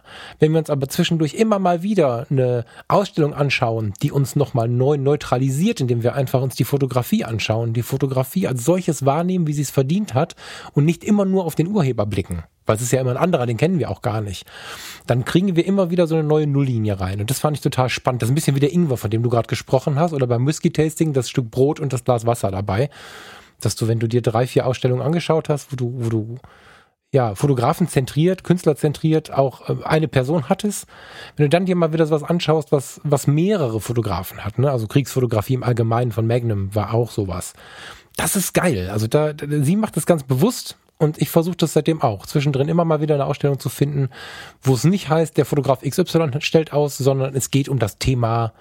Ne, wir sprachen neulich von, in, in, in Oberhausen gab es das Thema Fotografie, äh, Setfotografie der, der 30er, 40er, 50er Jahre oder so. Da ist nicht ein Fotograf am Start, sondern es geht um ganz viele. Tut gut. Hm. Um vielleicht jetzt noch ein bisschen auf die Spitze zu treiben, was du jetzt gerade mit dieser Polizeifotografie erwähnt hast. Bei meinen Recherchen zu New York bin ich über einen äh, Müllmann gestolpert, ähm, der seit 20 Jahren Dinge aus dem Müll rettet und die sammelt und hat einen eigenen Raum bekommen, irgendwo beim Verwaltungsgebäude der New Yorker Müllabfuhr, keine Ahnung. Mhm. Das ist keine öffentliche Ausstellung, man kann da auch nicht einfach rein, man kann zwar nachfragen, aber ich glaube, das ähm, es gibt keinen öffentlichen Zugang tatsächlich da dazu. Und er sammelt seit 20 Jahren Dinge aus dem Müll raus und stellt die zusammen quasi. Also hat eine Wand, wo lauter ähm, Bilder hängen, die er irgendwie zusammen, also irgendwie in Anführungszeichen zusammengestellt hat, hat einen Tisch, wo nur weißes Porzellan rumsteht, hat einen Tisch mit Spielzeug, das er irgendwie arrangiert hat. Jetzt kann man sagen, da hat einer wilde Sammelwut oder da ist auch ein künstlerischer Gedanke daher, weil er, es findet eine Auswahl dabei statt. Er nimmt mhm. ja nicht jeden Müll, den er findet, sondern er trifft eine Auswahl und er macht eine Zusammenstellung am Ende.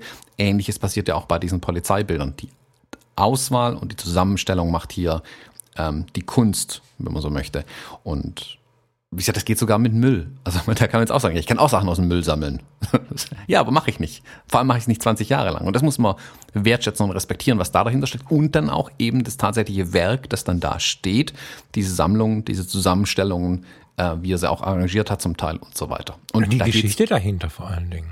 Genau. Also im Prinzip dahinter. ist er Kurator und das Leben ist der Künstler. Also da kann man ja auch wieder viel drüber nachdenken und diskutieren, genau. Ähm, wer jetzt welche Rolle hat und so. Ich habe ähm, in, in, auf Texel gibt es ein Museum, was sich nur mit Strandgut auseinandersetzt, was erstmal so wirkt, als wenn wir mit unseren grünen Friesennerzen da reinrennen und voll die Touristenfalle am Start haben. Und wenn du da drin stehst, es gibt mehrere. Ich rede wer Fragen hat, soll mich fragen.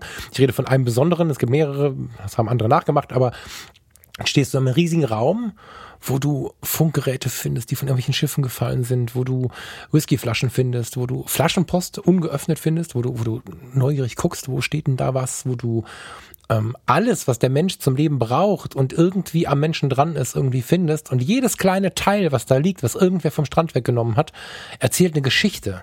Und teilweise sind die Sachen 50, 80, 100 Jahre alt und ähm, da, also da stehe ich zwei Stunden jedes Mal neu drin und finde neue Sachen. Und ähm, auch das finde ich ist ein schönes Beispiel davon, wer hat jetzt diese, das ist für mich Kunst, wie es da an, wie es da drapiert ist, aber wer ist jetzt der Künstler? Der, der es hinhängt, der, der es ins Meer geschmissen hat, der, der es verloren hat, das Leben an sich, keine Ahnung. Aber genau das sind die Dinge, die halt Kunst auch dann in Bewegung bringen. Nicht Müll sammeln kann ich auch. Hm. Ja, genau genommen kann er seinen Job ja gar nicht richtig machen. Eigentlich hätte er hinten in den Truck reinschmeißen müssen und in die Verbrennungsanlage fahren. Ja, das gibt eine Abmahnung. Genau, das gibt eine Abmahnung. Ja. der kann ja gar nichts, der Müllmann. Der kann nicht mal Müllmann sein. Ja, ja also wie gesagt, das muss da ähm, hängt, hängt viel dran einfach. Also ja, deswegen muss man damit hm, open-minded, wie man so schön sagt, rangehen und ein bisschen auch das, das drumrum sich ähm, zu Gemüte führen und wie gesagt nochmal die Empfehlung von ganz am Anfang jetzt, möglichst so eine Führung mitnehmen. Tatsächlich, ja. also das hat für mich ähm, hat es viel verändert, seitdem ich wirklich versuche, wenn ich Ausstellungen besuche, auch Führungen tatsächlich mhm. zu machen. Wenn es die Zeit erlaubt, wenn es auch die Kalender oder die Buchungen erlauben in den Museen, das ist ja meistens eigentlich das Problem, ähm, tatsächlich herzugehen und so eine Führung mitzunehmen. Da fährt man viel, viel, viel, viel, viel mehr. Auch gerne geht mal wieder in Museen oder Ausstellungen, in denen ihr schon wart und macht dieses Mal eine Führung. Das verändert das alles komplett ja, nochmal. Ja, voll. Ja, voll. Also, es ist, es ist so, ähm, dass ich aber auch parallel zu, also Führungen zum Thema äh, Untold Stories in Düsseldorf, es gibt noch zwei oder drei freie Führungen, der Rest ist zu. Also wenn ihr das hört und wollt es noch machen, dann jetzt das Internet öffnen und gucken und buchen. Ähm, ich finde aber auch, dass die Kommunikation untereinander so ein bisschen, also zu Zeiten des Internets ist es schwierig, weil als Kommentar irgendwo drunter geschrieben ist es einseitig. Als Mail an irgendjemanden ist es oft einseitig. Jetzt geben wir uns alle Mühe, das irgendwie zu beantworten, aber auch das ist relativ schwierig. Das direkte Gespräch wird halt weniger. Ne? Und ich habe jetzt, ähm, ich nehme jetzt mal zum Anlass, unsere aktuellen Buchungen in Nizza und New York, also wenn wir die beiden Workshops draußen, wer es nicht mitbekommen hat, wir haben ähm, eine Sonderepisode. Auf fotologen.de sind sie beide zu finden. Also wir haben zwei Workshops in, in, in 2020 noch, einen in New York und einen in Nizza. Und ich habe jetzt von denen oder von vielen, nicht von allen, aber von vielen, die Nizza gebucht haben, hab, weil da bin ich auch dabei, da habe ich jetzt die Nachricht bekommen, boah, voll geil, dass ihr, ähm, dass ihr es wichtig findet, dass wir dann auch Zeit miteinander verbringen. Ich war etwas irritiert erst, weil ich dachte, hm, wie jetzt? Ist das nicht normal?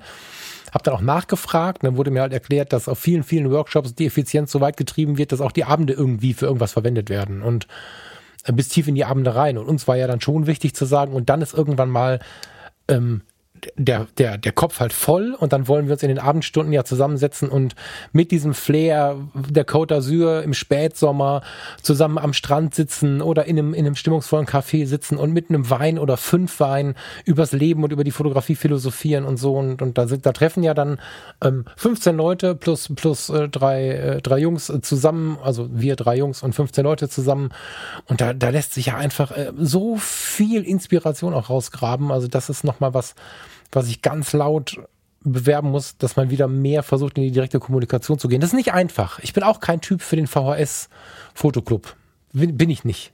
Mit, so, das ist nicht meins, aber sich dann halt so Dinge zu suchen, wie diesen Workshop oder wie ab und zu mal irgendwie so ein Treffen untereinander, wo man über diese Dinge reden kann. Das ist auch was, was ich wirklich wertvoll finde, wenn man denn wertschätzend kommunizieren kann. Ne? Wenn ich dann nur schreie, das kann ich auch, dann führt das zu nichts.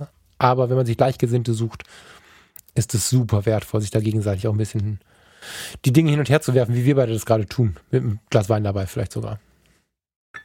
Ja, die Denkanstöße mitzugeben. Also es ist ja auch gar keine Schande, wenn man sowas nicht versteht. Nochmal, ich habe in meinem Leben schon genug nicht verstanden und deswegen begrüße ich es ja, wenn mir es dann jemand auch erklären kann. Und selbst Dinge, von denen ich behaupte, ich verstehe sie, bin ich immer wieder ganz froh, wenn sie mir jemand erklärt. Mhm. Ähm, aber das muss man halt zulassen. Das ist auch schwierig, das gebe ich ja auch zu. Also ähm, ich denke dann so manchen Workshop, den ich schon besucht habe, wo ich mich äh, zum Teil tagelang gegen die äh, Tipps des Workshop-Leiters gewehrt habe, ähm, um dann einzusehen, dass er halt recht hatte und ich mich halt einfach nur wehr. Also ich, ich nehme mich da selbst ja gar nicht raus.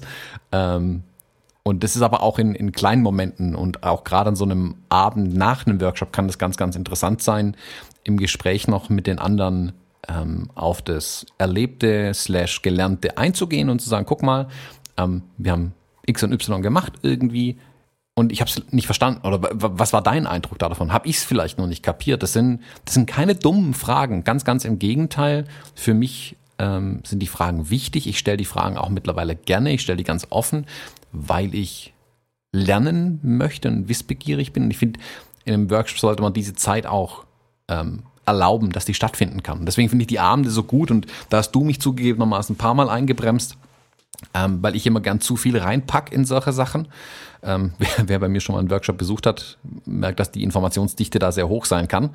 Ähm, und ich muss dann die Informationsdichte ein bisschen rausnehmen, damit der Kopf nicht zugenagelt ist und man nach sechs Stunden einfach gar nicht mehr aufnahmefähig ist, sondern dass es in einem gesunden Maß ist, sodass auch was hängen bleiben kann, dass man auch was vertiefen kann, auch Nachfragen stellen kann. Und ich finde es eben wichtig, auch im Nachgang noch so eine Nachbesprechung zu machen. Die darf gerne außerhalb der eigentlichen Workshop-Zeit liegen, gerne bei einem Abendessen oder so, oder man trinkt noch einen Kaffee kurz, um nochmal Fragen zu stellen, um nochmal ein bisschen das kurz auch vielleicht Revue passieren zu lassen, vielleicht auch andere darüber sprechen zu hören, was man gelernt hat. Vielleicht entdeckt man, dass man was ganz übersehen hat oder man hat noch mal eine Frage, die man vielleicht auch sogar einem anderen Teilnehmer stellen kann. Das sagen wir ja auch ganz oft, dass uns die Community um die Workshops drumherum mindestens ebenso wichtig ist wie der Workshop selbst. Mhm. Ähm, weil, also siehe uns beide, was da rauskommen kann, wenn man sich mit anderen Workshop-Teilnehmern unterhält. Mhm. Ähm, und man auch ganz viel einfach auch lernen kann. Und selbst wenn man keinen gemeinsamen Podcast danach macht, so ein Gespräch nach einem Workshop, ähm, also ich bin da schon oft vor verschlossenen Türen nach einem Workshop gestanden, also ist verabschiedet worden, dann steht man noch zu zweit irgendwie vor der Tür und redet noch mal eine Stunde oder zwei mm. und kommt auf total neue Ideen. Und sei es nur, dass ein Ausstellungstipp dabei rumkommt, irgendwas, also ist für mich mit ein großer Teil des Ganzen in dem Fall. Und wie gesagt, da haben wir in Nizza ganz bewusst diese Abende mit eingeplant und deswegen habe ich auch gesagt, New York müssen auch ein paar Tage wirklich sein. Und wir planen da zum Beispiel auch ganz bewusst, hm, ich will es jetzt nicht Pausen nennen, was Freiräume, Freiräume ein, in denen wir zwar zusammen sind, aber nicht eine konkrete Aufgabe besteht. Also wo ich nicht die Leute von A nach B jag, um irgendwas zu tun und ähm, dann auf den Tisch haue und am Ende sage, ich will jetzt Bilder sehen, sondern ähm, ich will, dass da auch die Leute Revue passieren lassen können. Was ist passiert? Was haben wir vielleicht auch gerade erlebt? Gerade New York, es sind ja so unfassbar viele Eindrücke, ähm, die da gleichzeitig stattfinden. Das muss verarbeitet werden. Also ich gehe da von mir als Dorfkind aus, wenn ich in New York ähm, aus der U-Bahn komme und irgendwo in, Manhattan rauskriege aus so einem U-Bahn-Schacht, dann erschlägt mich die ganze Stadt erstmal. Ich brauche da erstmal einen halben Tag sowieso, um klarzukommen mit den ganzen Eindrücken. Noch schlimmer ist, wenn ich meinen, ich sag mal, meinen fotografischen Kanal offen habe und versuche das Ganze auch mit meinem fotografischen Auge zu sehen und dann noch viel mehr visuell, aber auch ähm, akustisch aufnehmen und die Stadt ja auch riecht und das erlebt, die Menschen und so, alles um mich rum das ist dann einfach manchmal zu viel. Da muss man ein bisschen innehalten. Ich glaube, sechs Tage Workshop in New York, wenn wir da jeden Tag acht Stunden durchziehen würden, bräuchten die Leute danach erstmal zwei Wochen Urlaub. Und ja, guck mal, das Ding ist ja, also die, ich verstehe schon, woher das kommt. Also der Wunsch, wir wollen ja beide, alle drei im Falle unserer Workshops jetzt, aber auch sonst so, wir, wir wollen ja, also wenn es gut läuft und wir cool sind, wollen wir ja, wenn wir irgendwas verkaufen, am Ende kriegen wir ja Geld dafür, dann soll es halt geil sein. Das, es gibt Menschen, die das anders sehen. Ähm, mir ist das immer ein sehr, sehr hohes Ziel. Und das verleitet natürlich dazu, viel zu verpacken. Und wenn jemand in der Lage ist, so viel, ja, Ruhepuls 95 und so, Thomas Jones ist halt in der Lage, ziemlich viel Gas zu machen. Und dann ist natürlich die Gefahr groß, dass du zu viel möchtest. Ich erinnere mich an unseren ähm, Workshop in Kassel, wo du in anderthalb Stunden Redezeit ein Pensum von acht Stunden den Leuten ins Gehirn gehämmert hast. Die fanden das cool und waren davon begeistert. Ähm, aber wenn wir das den ganzen Tag so gemacht hätten, äh, wären wir alle einfach tot umgefallen und alle gar nicht mehr auf diesem Planeten. und ich glaube, dass wir ähm, auch uns da ein bisschen entspannen müssen, weil wenn wir uns, ihr euch in New York oder wir uns in Nizza vormittags treffen, so, machen dann ein paar Stunden, ich kann noch nicht verraten was, weil das ein bisschen witzig ist, aber wir machen dann was zusammen und dann gehen wir zusammen fotografieren. Dann haben wir dabei noch eine Betreuung. Also wir sind ja Stunden um Stunden um Stunden online, wie bei so einer Hochzeitsfotografie. wie wir für, acht oder zehn Stunden gebucht sind, vielleicht sogar für zwölf haben wir den ganzen Tag Feuer, obwohl es natürlich eine geile Atmosphäre dafür ist da muss die Zeit da sein, um miteinander zu reden, um, um Wein zu trinken, um zu feiern, was wir am Tag vielleicht erlebt haben, um uns auszutauschen, um uns kennenzulernen. Und da geht es ja nicht nur darum, dass wir uns als, als Podcaster alle drei freuen darauf, mit Hörern in eine engere Verbindung zu treten. Die Hörer können uns ein bisschen kennenlernen, sie können sich untereinander vernetzen. Ähm, wir machen danach ja diese Facebook-Gruppen, wo sie noch in Kontakt bleiben. Ich habe noch von vor 10, 15 Jahren, äh, wo ich mal Teilnehmer irgendwo war, existieren noch kleine Facebook-Gruppen, wo dann zu Weihnachten ein Gruß aufpoppt oder mal eine Anfrage kommt oder so. Das heißt, man lernt sich ja wirklich auch kennen. Also der Mehrwert ist ja so riesig und geht weit darüber hinaus, wie viele Stunden man jetzt ähm, Input gibt. So, das ist so ein Gesamtpaket einfach. Mhm. Und besonders diese Abendbereiche, diese Pausenbereiche, tun, glaube ich, gut. Jetzt ist natürlich die Frage, bucht man einen Workshop nur dafür? Aber ich würde es fast empfehlen. Und ähm, ja, ansonsten muss man sich halt seine eigene private Gruppe an Fotografen suchen, mit denen man geil klarkommt, mit denen man mal solche Gespräche führen kann. Am mhm. besten ohne einen lauten Anführer. Wobei die lauten Anführer geben oft vor, die leiseren zu sein. Es ist also eine ganz tolle Kommunikation auf Augenhöhe suche ich mir da immer irgendwie. Das ist nicht immer einfach, weil in solchen Gruppen natürlich immer irgendwer dann plötzlich die Oberhand gewinnt und so. Und dann fängt man, ohne es zu merken, an einem zu folgen. Dann ist es wieder nicht so frei, aber Das ist die Gruppendynamik der Menschen, da ändere ich nichts dran. Da heule ich schon seit zehn Jahren dran rum, dass ähm, das ist nicht zu ändern. da kann man nur die Augen offen halten. Ja, ich glaube, es gibt für alles sein, seine Zeit und seinen Raum einfach. Mhm. Es gibt gesagt. Workshops, wo du hast gerade gesagt, wir versuchen, dass es geil wird. Ich versuche da sehr wertschöpfend einfach ranzugehen. Ich möchte meinte ich möglichst viel vermitteln. Ich möchte da möglichst viel reinpacken. Das ist so mein Anspruch auf der einen Seite. Ich möchte, wenn jemand zu mir kommt und selbst wenn er nichts dafür bezahlt, will ich, dass jemand immer eine gute Zeit hat. So, Punkt. Wenn jemand jetzt zu mir kommt und sogar noch Geld dafür bezahlt, umso mehr möchte ich dann natürlich leisten und wirklich einen Wissenstransfer stattfinden lassen, damit die dann möglichst viel mitnehmen können, die Teilnehmerinnen und Teilnehmer. Ähm, das verleitet oder bringt mich halt oft dann in die, in die blöde Situation, dass ich viel zu viel reinpacke und ich muss dann wieder zurückrudern und halt einen gesunden Mittelweg finden. Ähm, aber wie gesagt, gleiches gilt auch, wenn man sich mit anderen austauscht. Ich kenne jetzt in unserem, ich nenne es mal Dunstkreis, weiß ich, dass sich kleine Grüppchen ja schon gebildet haben, wo sich einfach ein paar Leute, Gleichgesinnte oder Leute auch mit ganz verschiedenen, ähm, sag mal, die auf verschiedenen Leveln gerade stehen, was die Fotografie oder auch ihr Business zum Teil angeht, sich trotzdem zusammengetan haben, um sich auszutauschen. Also unabhängig von, von der Öffentlichkeit im Campus zum Beispiel, sich nochmal in einer kleinen eigenen Gruppe irgendwie zusammengeschlossen haben. Ähm, wäre von unseren Hörern sind da zusammengekommen und haben eigene Podcasts gemacht, was ich ja super finde erstmal. Dann unterhalten sie sich und vertiefen ja die Dinge, die wir vielleicht angerissen haben oder machen ihr komplett eigenes Ding. Auch super. Finde ich alles cool. Ähm, aber ich finde es schön, dass man sich da einfach austauscht. Also man muss da ein bisschen ähm, mutiger sein, glaube ich, auf andere zugehen, sich mit anderen austauschen. Gleichzeitig aber auch, das ist das, was du ja gerade auch gesagt hast, schon auch ein bisschen auswählen, mit wem tauscht man sich denn tatsächlich aus. Ähm, oder da gucken, was da, also was sind die Absichten der anderen. Also schließt euch nicht jeder Mastermind-Gruppe an, die ihr findet. ähm, bedenkt ein bisschen, ähm, ob das vielleicht nur eine Verkaufsveranstaltung ist oder ähm, ob hier wirklich ein Austausch auch untereinander stattfinden soll. Da gibt's mehrere Dinge, da vielleicht einfließen sollten. Aber ja, ich glaube, dass das sehr, sehr wertvoll ist. Und das merke ich durch den Podcast immer wieder, auch aus der Interaktion mit den Leuten. Weil zum Beispiel das ganze Feedback zu dem Buch, was ja nach wie vor bei mir ankommt, finde ich total spannend. Ähm, von äh, Leuten, die mich beschuldigen, in Anführungszeichen, ich hätte sie jetzt von Olympus weggebracht, sie haben sich jetzt doch eine Fuji gekauft, ähm, zu äh, Leuten, die wirklich sagen, okay, da, sie haben Neues entdeckt, obwohl sie dachten, sie haben sich schon damit beschäftigt, oder auch die sagen, hey, voll cool, Teile davon sind nichts für mich, ähm, ich konnte aber aus den Rezepten was rausziehen. Also dieses Feedback, was da auch reinkommt, jetzt diese direkte Interaktion, begrüße ich total. Also ich freue mich sehr, dass ich nicht nur ein Buch geschrieben habe, sondern dass ich eine ähm, Leute in meinem Umfeld habe, sagen wir es mal so, ähm, die mich auch ansprechen direkt und mir Feedback zu dem Buch geben. Also ich habe nicht nur ein Buch in den Handel rausgestellt und jetzt mache ich das nächste und mir ist egal, was da vorher passiert ist, sondern ich mag die Interaktion. Also ich mag, dass mein Buch ein Stück weit ein interaktives Medium ist, wenn man so möchte. Also ist es eigentlich nicht, aber ich versuche hier möglichst interaktiv oder nahbar zu bleiben mit dem Buch und begrüße das total, diese Kommunikation. Weil ich glaube, dass es ähm, mir erstmal sehr viel bringt, wenn ich das Feedback bekomme, weil ich auch annehmen möchte, das Feedback und gleichzeitig möchte ich das dann aber auch ins, äh, in meine nächsten Projekte einfließen lassen. Also keine Ahnung, da hat auch schon jemand einen äh, Tippfehler geschickt oder einen, einen sachlichen Fehler, der drin steckt. Ähm, den habe ich auch relativ schnell gefunden dann ähm, und mir gedacht, oh Gott, wie, wie, wie, habe ich, hab ich das, wie konnte ich so blöd sein, das zu machen? Ähm, aber so Dinge passieren und dann kommen die halt vielleicht in, im, im, vielleicht gibt's nicht nur einen Nachdruck, sondern eine überarbeitete Version. Äh, dann kann ich halt die Fehler korrigieren. Das sind jetzt Kleinigkeiten, aber auch auf lange Sicht. Also zu sehen zum Beispiel, wie die Leute jetzt Interesse dran haben, ähm, durch die neuen Kameras, die jetzt gekommen sind, die jetzt eine neue Filmsimulation mitbringen. Äh, zwei neue Filmsimulationen, das muss ich mal überlegen. Das Buch ist zwei Monate alt und jetzt gibt es zwei neue Filmsimulationen in den Fuji-Kameras mittlerweile. Ähm, dass die auch sagen, hey, mach unbedingt das nächste Ding. Ähm, wir wollen auch von den Filmsimulationen was haben. Also super.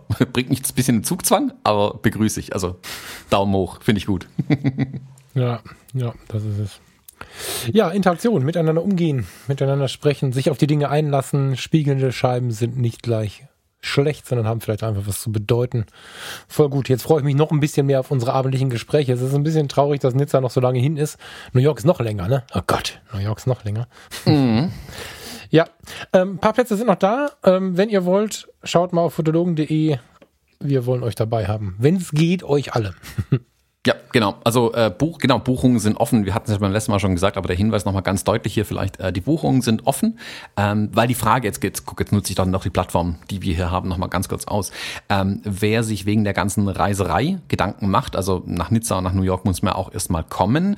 Ähm, und wann bucht man das alles? Wir geben auf jeden Fall Bescheid, sobald die Mindestteilnehmerzahlen erreicht sind. In Nizza dürfte es jeden Moment soweit sein. Vielleicht während wir den Podcast aufnehmen, sind wir da schon über die Schwelle rüber. Mhm. Ähm, in New York sind noch einige Tickets da, keine Sorge. Wir geben aber auf jeden Fall Bescheid, sobald die Mindestteilnehmerzahl erreicht ist, dann könnt ihr safe auch sagen, okay, dann bucht ihr Flüge und Hotels und so weiter. Und dann, ja, kann das Ganze auch, ähm, könnt ihr hoffentlich möglichst noch frühzeitig ran ja. Ähm, und die Sachen dann buchen. Aber äh, Leute, äh, bucht aber uns, weil es macht keinen Sinn, wenn alle jetzt warten, bis Genau, ja, ja. Danke für den Hinweis. Ja, das habe ich jetzt gerade auch überlegt. da so ein paar Fragen, äh, die, die alle sagen, sag uns mal Bescheid, wenn die Mindestteilnehmerzahl erreicht ist, dann buchen wir. Und da habe ich nur gesagt, naja, der Buch halt, weil ähm, das Einzige, also wenn es nicht zustande kommt, kommt es nicht zustande. So, ne, dann, ja. dann kriegst du das Geld für den Workshop an sich ja zurück. Nur, äh, wenn du jetzt deinen Flug schon buchst, den kriegst du da nicht zurück. Also insofern buchen und dann ähm, sagen wir gerne Bescheid, wenn es safe ist und dann könnt ihr die Flüge buchen. Wie gesagt, Nizza bin ich mir ziemlich sicher, dass das jetzt schon bald erreicht ist, obwohl das ja alles im Spätsommer und Herbst ist. Ne? Also wir sind da also eigentlich ist das eine sehr verwöhnte Situation, dass Nizza jetzt schon relativ voll ist und New York auch schon Buchungen hat. Also ich bin mir sehr sicher, dass wir dann uns da keine Sorgen machen müssen. Aber wer sich Sorgen macht, der ähm, kriegt die Nachricht dann. Ja. Genau. So machen wir das. Falk, in diesem Sinne, ich glaube, jetzt haben wir äh, eine Stunde gequatscht. Ähm, ja, ich, ich muss, muss jetzt Bildwände von Nizza kaufen gehen. Ich habe jetzt. Äh ja, ich mache mir jetzt einen Kaffee und überlege mal, wie ich auf die Lindbergh-Ausstellung komme. Das wird mein wird dann meine Hausaufgabe heute sein, dass ich da einen Termin hey, wenn du das, ohne Witz, ne, wenn du das irgendwie schaffst, ne, ich meine, ich bin auch nicht böse, wenn wir es gar nicht sehen, ansonsten trinken wir nur einen Kaffee da, dann kriege ich es irgendwie hin, darüber zu fahren, ähm, aber kein Scherz, wenn du es irgendwie schaffst, glaube ich, dass sogar ein Hin- und Herfahren auch bei 450 Kilometern sich lohnt. Also ich schlag mich nachher, wenn es nicht so ist, aber für mich war das eine tatsächlich auch ein bisschen wegweisende ähm, Geschichte so. Hm. Ja. ja. Ja, das gilt für dich, das gilt auch für jeden anderen. Ich bin gespannt, ob ihr es noch seht. Genau. In diesem Sinne, Falk, ich wünsche dir was. Ähm, ich mache jetzt meinen Kaffee. Wir hören uns beim nächsten Mal. Bis dann. Bis dahin, schönen Tag. Ciao. Tschüss.